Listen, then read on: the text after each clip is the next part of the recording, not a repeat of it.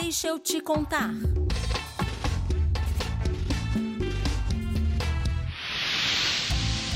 A quantidade de cidadãos que recebem o benefício de prestação continuada, BPC, passou de 1,5 milhão de beneficiários no começo do governo Lula, em 2003, para 4,2 milhões no final de 2015. A partir de 2003, houve um aumento significativo do número de beneficiários do BPC em função da aprovação do Estatuto do Idoso. Essa legislação reduziu a idade de acesso ao benefício de 67 para 65 anos. A realização de campanhas também foi determinante para esse aumento.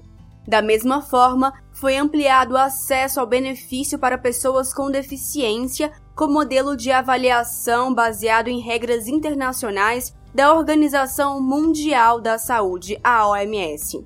O BPC proporciona o pagamento de um salário mínimo a pessoas com deficiência que comprovem não possuir formas de se sustentar. Também são beneficiados os idosos acima de 65 anos na mesma situação. Este direito está previsto na Constituição Federal de 1988 e foi regulamentado em 1993 pela Lei Orgânica de Assistência Social, a LOAS. O benefício começou a ser concedido em 1996.